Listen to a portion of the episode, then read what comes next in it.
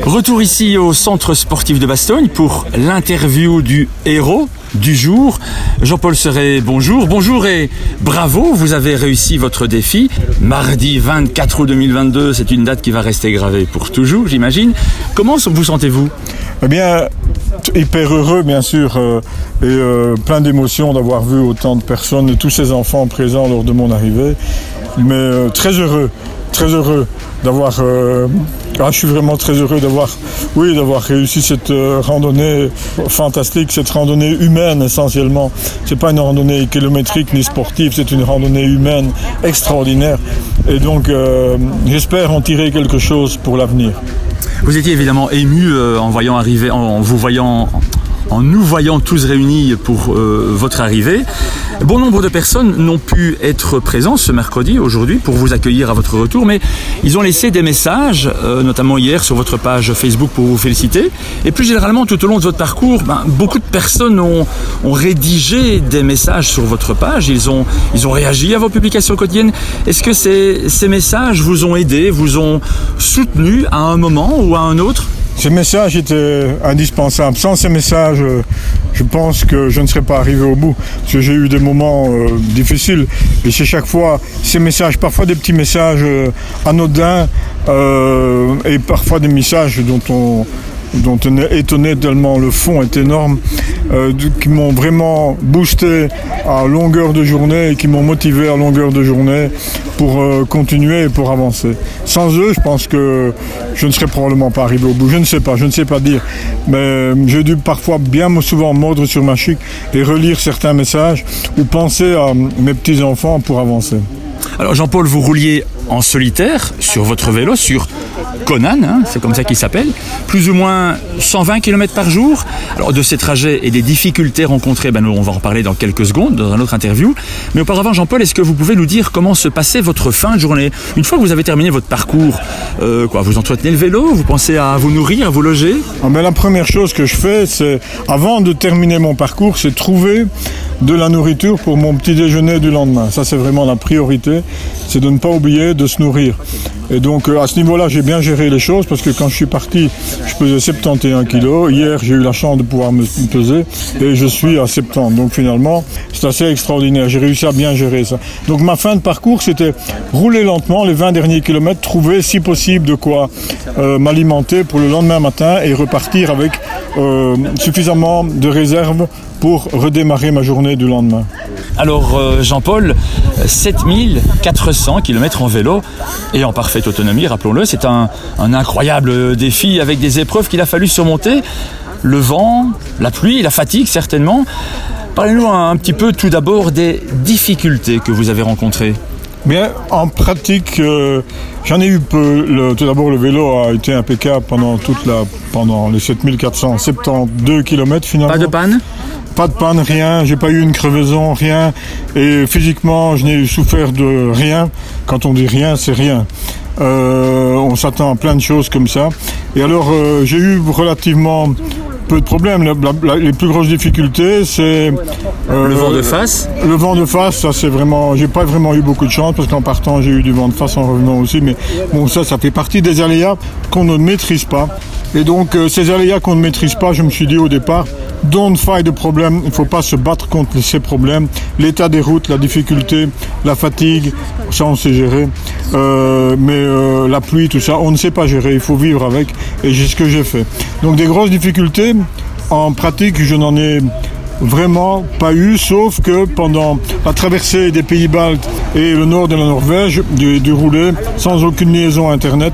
Et sincèrement, c'était pas toujours facile tous les jours de, de s'y retrouver. Mais voilà, c'est la seule vraiment grosse difficulté que j'ai eue. Et, et ces difficultés, euh, donc le vent de face, la pluie, parce que vous avez quand même euh, euh, passé, vous êtes quand même passé dans des, dans des moments de, de pluie, la fatigue.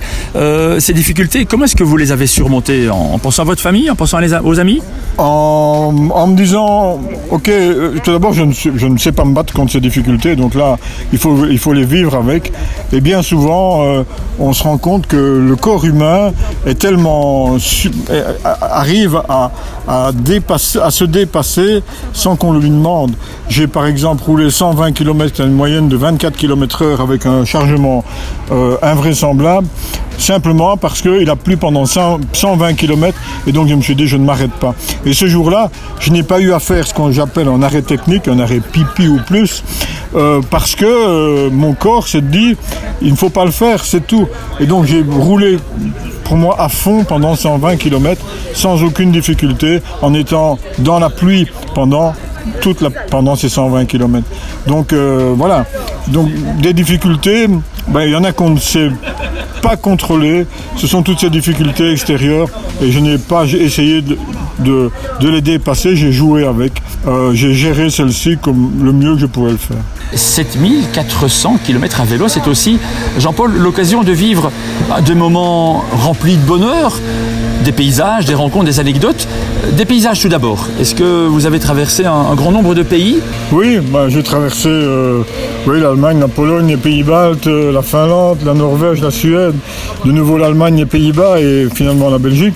Oui, le pays qui m'a le plus euh, plu et où je retournerai certainement un jour, c'est un pays assez extraordinaire et je vous invite tous à, le visiter, c'est la Lituanie.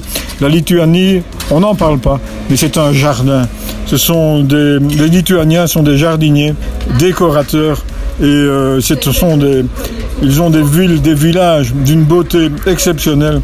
Je vous invite tous à les, à les visiter. C'est vraiment, en plus, les gens sont super sympathiques. Voilà, ça c'est vraiment le plus beau souvenir. Si j'ai un- un- une petite ville euh, dont je me souviens le plus, elle s'appelle Rosalinas euh, en Lituanie. C'est d'une beauté extraordinaire. Ça c'est vraiment euh, ce qui m'a le mieux plu. Les rencontres, les rencontres fortuites. Des j'en ai rencontres eu- fortuites au hasard donc des chemins, des rencontres, bah, j'imagine, plus intéressantes les unes que les autres. Quelles sont celles qui vous ont marqué le plus? Oh, les rencontres, euh, il y en a tellement. Euh, des rencontres euh, inopinées. C'est souvent les rencontres qu'on a dans des moments de difficulté. On ne trouve pas une solution et il faut trouver une solution. Et euh, donc je vois une personne qui est là à gauche dans son jardin et je m'arrête et, et, cette personne travaille sur un moteur d'un énorme tracteur équipé de chaînes puisqu'on est dans le nord de la Finlande. Et finalement, cette personne, je lui demande si je peux installer ma tente. Je n'ai pas de moyen de traduction autre que mon téléphone. Et euh, elle me dit oui, vous pouvez vous installer là, dans cette cabane. Là, il y a un sauna, vous pouvez l'utiliser. Et puis, après tout, venez dormir à la maison. Vous avez donc rencontré aussi des cyclistes sur ce chemin. Beaucoup de cyclistes. euh, L'Allemagne, pour ça, est un pays remarquablement organisé au niveau du cyclisme, avec énormément de pistes cyclables. Si j'ai roulé 1000 1400 km en Allemagne, j'en ai roulé plus de 1200 sur des pistes cyclables dans un état parfait, avec beaucoup d'Allemands en vélo. Mais j'ai aussi rencontré beaucoup, beaucoup de cyclistes euh, autour du Nord Cap. Enfin, beaucoup, c'est tout relatif. Il n'y en a pas beaucoup qui y vont, mais euh, j'en ai beaucoup rencontré quand même. Ceux qui m'ont le plus marqué, c'était une famille finlandaise qui partait de Finlande, que j'ai rencontrée en Lettonie et qui euh, partait avec deux vélos, l'épouse avec euh, une petite charrette, un enfant d'un an derrière, et le mari avec de nouveau une petite charrette, un enfant de deux ans et demi. Et ils partaient en Italie pour cinq mois. C'était ab- absolument ahurissant. Ils allaient traverser la Pologne, qui malheureusement est un pays difficile et dangereux à traverser en vélo. Voilà, mais c'est vraiment le couple qui m'a le plus étonné. Il y en a eu d'autres, beaucoup d'autres. Alors, bon, de beaux paysages, des rencontres euh, très intéressantes, des anecdotes, hein, vous voulez déjà d'en donner quelques-unes, euh, mais aussi alors un, un sentiment euh, qui vous appartient, celui où vous arrivez là, à, à mi-chemin au Cap Nord. Alors, dans quel état d'esprit on est à ce moment-là? Ouh là là, euh, l'arrivée au Cap Nord, ça a été une folie parce que je suis parti un jour où je n'aurais jamais dû rouler. Personne ne roulait ce jour-là, mais j'en avais un peu ras-le-bol d'attendre. après avoir passé une journée précédente déjà pré- préliminaire dans la pluie, ce jour-là il faisait épouvantable, des bourrasques et ainsi de suite. Je me suis dit merde j'y vais. Et je suis parti, j'ai roulé vers le Cap Nord dans des conditions absolument dantesques, des vents de plus de 65 km/h, euh, légèrement de côté ou de face, c'était épouvantable dans la pluie, dans les nuages. Et quand je suis arrivé au bout, là, mes émotions m'ont submergé, j'étais submergé par mes émotions. Et ce sont, c'est un couple français qui m'a soutenu, qui est venu près de moi. Euh, pour me soutenir. J'avais vraiment besoin de ça, qui ont pris des photos. Et comme par miracle, dans ces photos, il y en a une où le ciel bleu s'ouvre. C'est vraiment quelque chose d'extraordinaire. Et je me souviens toujours des premières paroles de cette dame, de l'épouse de ce, de ce couple, qui, alors qu'on n'avait pas discuté de mon projet, me dit, vous savez, ce que vous faites pour les enfants, c'est quelque chose de formidable. On n'avait pas parlé de ça. C'est vraiment des paroles qui me sont restées en tête. Monsieur Serret, est-ce que vous pouvez nous, nous rappeler en quoi consiste le premier objectif prioritaire du challenge que vous venez d'accomplir dans le cadre de la lutte contre le réchauffement climatique ben, mon, mon premier objectif, c'était de servir d'exemple auprès de la jeunesse, montrer qu'en réalité, il n'y a pas d'âge pour faire quelque chose, ni pour s'adapter, ni pour changer ses habitudes. Ça, c'est vraiment une chose que je voulais faire en espérant que d'autres personnes puissent me suivre. La deuxième, ce serait de pousser nos dirigeants à prendre de vraies décisions. Euh, un, bon exemple, c'est euh, euh, de pouvoir rouler sur les autoroutes moins vite. Alors qu'on roule aujourd'hui à 120, on pourrait rouler à 100 et consommer beaucoup moins. Ce n'est qu'un exemple. Passer la TVA sur les achats de, vélos à 6%, c'était prévu. Ça a été accepté, voté, voté par tout le monde et finalement annulé au dernier moment. Voilà. Promouvoir des solutions injectables pour tous. On se rend bien compte que le vélo ne va pas solutionner tous les problèmes, qu'il faut demain continuer à travailler. Donc il faut que les gens trouvent des solutions qu'ils puissent accepter. C'est-à-dire, je vais prendre un exemple, ne pas interdire le diesel à Bruxelles, c'est pas très malin. Les gens à Bruxelles qui habitent au septième étage, euh, comment vont-ils faire alors qu'ils ont un véhicule diesel qui est garé à 400-500 mètres euh, Ils n'ont pas de moyens pour le recharger électriquement. Donc il y, a a là des problèmes. Il faut trouver des solutions. Il faut un peu se creuser et il faut surtout écouter les jeunes et adopter des nouvelles façons de penser et d'agir. C'est un peu faire comme je l'ai fait. Essayer de changer habitudes. Des petites habitudes, c'est prendre son vélo pour aller à l'école prendre son vélo pour aller faire ses cours. Encore faut-il avoir le moyen de le faire. Voilà. Et pour ça, il faut peut-être euh, améliorer nos routes, améliorer nos ravels, améliorer nos, accès aux ravels, trouver des endroits pour pouvoir mettre nos vélos quelque part. Ici à Bastogne, il n'y a pas un seul endroit où on peut garer un vélo convenablement. Ce ne sont que des exemples. Alors vous avez un deuxième objectif, c'était la récolte de fonds. Oui, bah, on ne peut pas dire que c'était un grand succès, bien loin de là. Mais enfin, bon, peu importe. Le peu qui a été récolté sera reversé comme euh, prévu auprès de l'association Nos enfants cardiaques et euh, la Croix-Rouge ukrainienne. Ce n'est pas un grand succès, bien loin de là. À ce niveau-là, je peux même dire que c'est un échec, mais ce n'est pas grave. L'opération euh, continue, elle ne va pas s'arrêter aujourd'hui. Il est toujours possible de retrouver toutes les informations sur votre page On peut toujours les retrouver, on peut toujours euh, acheter des maillots euh, à des prix vraiment plus qu'abordables, que ce soit chez Jimmy Sick ou en prenant contact avec, euh, avec moi-même sur ma page Facebook ou avec celle d'une de, de, mes filles, Julie. Donc c'est toujours faisable, mais je sais que ce ne sera pas un grand succès et ce n'est pas aujourd'hui l'essentiel. Une dernière question, Jean-Paul, serait est-ce que vous allez donner une suite à votre défi? Vous avez réalisé des photos publiées sur votre page Facebook, euh, des petites vidéos. Est-ce que vous comptez euh, organiser une, conférence? Ce que je voudrais arriver à faire, conférence pourquoi pas, c'est avoir un impact au niveau des enfants.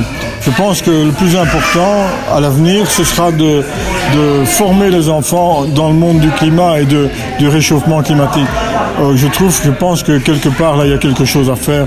Et donc, j'espère pouvoir avoir l'occasion d'aller dans les écoles et de pouvoir en parler dans les écoles, parler dans les écoles de ce que les enfants pourraient faire et de ce qu'il faudrait faire pour pouvoir changer les choses.